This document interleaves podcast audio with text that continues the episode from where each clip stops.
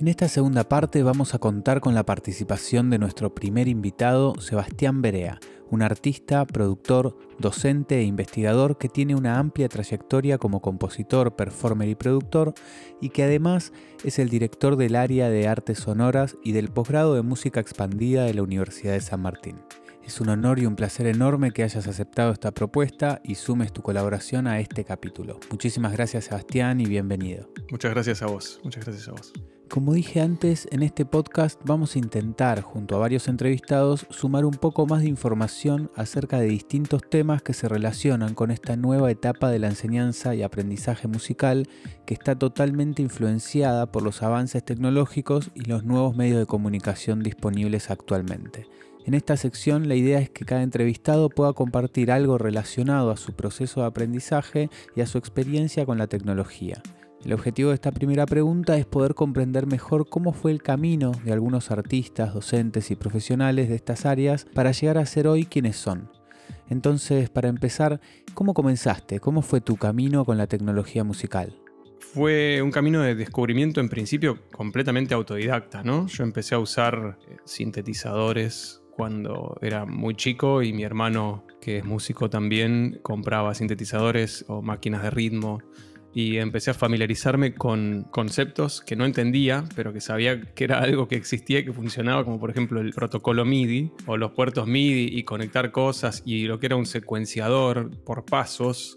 ¿no? O una máquina de ritmo que también se programaba por pasos. ¿Y qué edad tenías cuando usabas estos sintetizadores y máquinas de ritmo? Mm, yo creo que tendría 12 años, más o menos. Mm. Eh, ahora tengo 44, así que imagínate que hace mucho tiempo, pero obviamente las usaba, eh, aprendí a usarlas un montón y empecé a, experimentar con eso, pero por supuesto desde un costado de, prueba y error. No sabía qué estaba haciendo, solo escuchaba el resultado de lo que estaba haciendo y, y, leía LFO y no sabía lo que era, pero lo tocaba y algunas cosas se modificaban y leía Attack, Decay, Sustain, Release y también lo tocaba, pero no sabía lo que era. Totalmente. Este, y bueno, y leía puertos y canal y lo tocaba y tampoco sabía lo que era y modificaba esos parámetros y pasaban, se, modificaba lo que estaba haciendo, o se cambiaba un sonido o qué sé yo.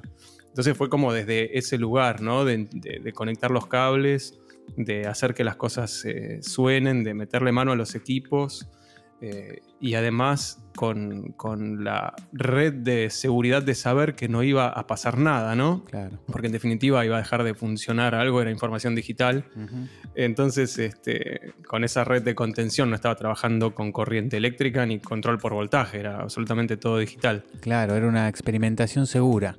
Segura porque estaba en el dominio digital y eso un poco también me marcó esa seguridad, como que la trasladé a otras y después más adelante sí quemé cosas, ¿no? Pero, pero al principio era, era en ese dominio estaba bueno. Sí, claro. Podía fallar, pero no podía destruir de alguna manera, ¿no? Y, y lo que se destruía por ahí proponía resultados inesperados que estaban buenos aunque yo era muy estructurado y trataba de que las cosas siempre salieran prolijas y bien, y qué sé yo, y me frustraba cuando no salían, mm. pero a veces el error, que para mí es un componente fundamental en todo aprendizaje y en todo proceso, es completamente necesario y sobre todo que es un componente que de alguna forma te da la voz que define tu personalidad, ¿no? Sonora o musical o lo que sea. Entonces es eh, un poco cuando uno tiene una intención muy clara, que a veces son muy engañosas en la producción, ¿no? Musical o cualquier producción artística. Tener una intención muy clara es algo a veces muy engañoso mm. eh, en cuanto al resultado, ¿no? Claro. Y aparece un error, una falla. Quizás esa falla está provocada por nuestra persona, por nuestra personalidad, por nuestro modo de hacer las cosas, por el camino que elegimos para llegar a ese resultado y en definitiva esa falla termina convirtiéndose en la voz y está buenísimo. Es algo que me parece que hay que aprovechar mucho. Sí, muy bueno aclararlo, sobre todo porque actualmente en los procesos de producción musical muchos errores se editan o borran para lograr una supuesta perfección, ¿no?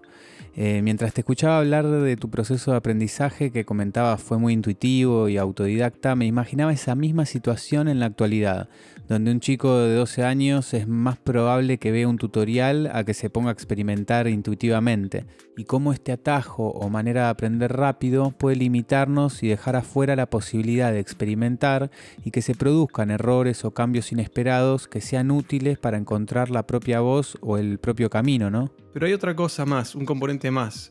Es verdad que los errores eh, por ahí hubiésemos aprendido más rápido qué era un LFO, qué era un envolvente. Pero por otro lado, estos tutoriales generalmente están diseñados desde la pretensión de llegar a un resultado concreto, ¿ok? Mm. Entonces, para aprender lo que es un- una herramienta, te enseñan a cómo producir, este, no sé, una base de hip hop en esa herramienta, por poner un ejemplo. Sí, sí. Entonces, el riesgo que hay ahí, no digo que necesariamente tenga que funcionar de esa forma, pero el riesgo que hay ahí es que todos aprendamos exactamente a abordar la herramienta de la misma manera Mm. y que la herramienta deje una huella importante en el resultado sonoro o en, o en definitiva en la producción, ¿no? Estamos hablando de, de música y, y de arte sonoro, pero en definitiva en la producción sonora de, de las personas que aprendieron a usar la herramienta así. Claro. Por otro lado, cuanto más en profundidad conoces todos los recursos de una herramienta, esto eh, me gustaría que quede muy claro, porque además hay mucha gente que enseña muy bien Totalmente. y que son necesarios, porque no a todos les gusta leerse los manuales y, y hay gente que didácticamente tiene un montón de recursos, que enseña a usar Ableton, que enseña a usar Max, eh, que enseña a usar Cubase, cualquier otra cosa, ¿no? Sí, sí. Pero cuanto más en profundidad conocer la, la herramienta y todos sus recursos y todas sus lógicas y todo su lenguaje y su gramática, Claro. cuanto más la conoces, más vas a poder experimentar con esa herramienta.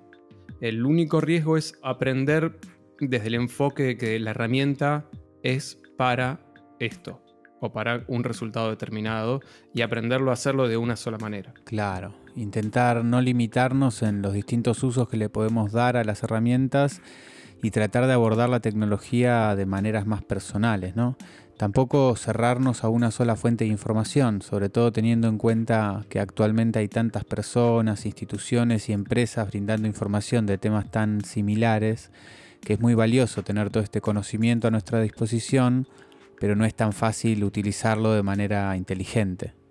Sí, además es valioso porque de un mismo tema, como puede ser aprender a usar una herramienta específica, vos podés tener la mirada de dos o tres personas diferentes. Claro, totalmente, sí. Lo que podría llegar a ser menos valioso es siempre enfocar de la misma manera, siempre ver los tutoriales de la misma persona. Eh, no sé, en una época como la que estamos atravesando nosotros, en donde hay una democratización enorme del acceso a la información y del acceso a las herramientas, lo más valioso justamente son las visiones y las aproximaciones laterales, o al menos las aproximaciones personales Claro. poder acceder a cómo piensa un artista, cómo piensa el otro, cómo usa la herramienta un artista, cómo usa la herramienta otro. Me parece que esos son como accesos muy valiosos. Sí, totalmente. Habiendo tanta información y contenidos de tan buena calidad en canales de instituciones y profesionales y artistas de tan alto nivel que comparten sus experiencias, es muy valioso tener la posibilidad de aprender de todo esto. Bueno, para ir concluyendo con esta sección, sería muy bueno que nos compartas tu visión con respecto a los procesos de aprendizaje y las llamadas curvas de aprendizaje que cualquiera de nosotros nos enfrentamos al querer aprender a tocar un instrumento o a utilizar algún dispositivo electrónico o al comenzar con alguna actividad. ¿Cuál posición pensás que sería bueno tomar al intentar aprender algo nuevo y encontrarnos con las típicas dificultades del inicio? Sean dificultades técnicas, como puede suceder al tocar las primeras notas en un piano o un violín, o dificultades intelectuales o creativas que pueden surgir en programas como Ableton o Max. Eh, mi posición es muy simple. ¿eh?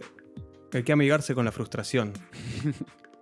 en cualquiera de esos escenarios que mencionaste hay que amigarse con la frustración. Aprender a tocar el violín, aprender a tocar el piano, aprender a programar en Max, aprender a hacer kung fu.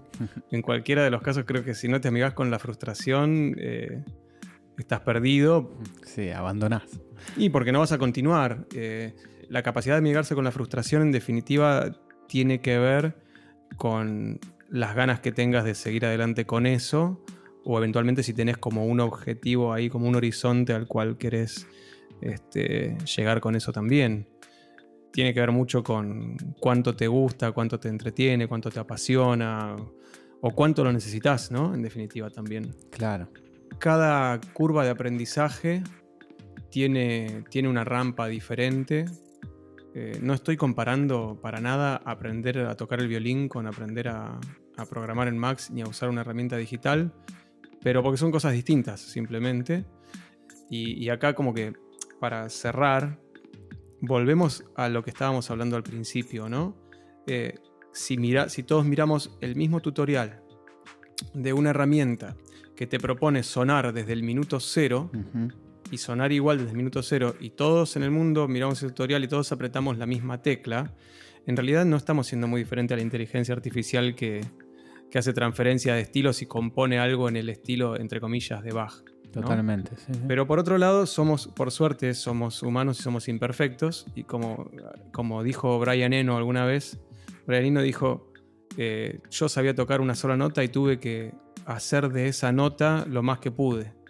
Entonces, bueno, y e hizo todo lo que hizo, ¿no? Entonces quizás nosotros con todos con el mismo tutorial y partiendo de empezar a tocar toda la misma nota y con el mismo sonido, por suerte como somos imperfectos y, fallamos todo el tiempo y además somos deformes y cada uno lo va a hacer de una forma distinta, vamos a llegar a un lugar diferente y esa es la riqueza. Sí, muy bueno.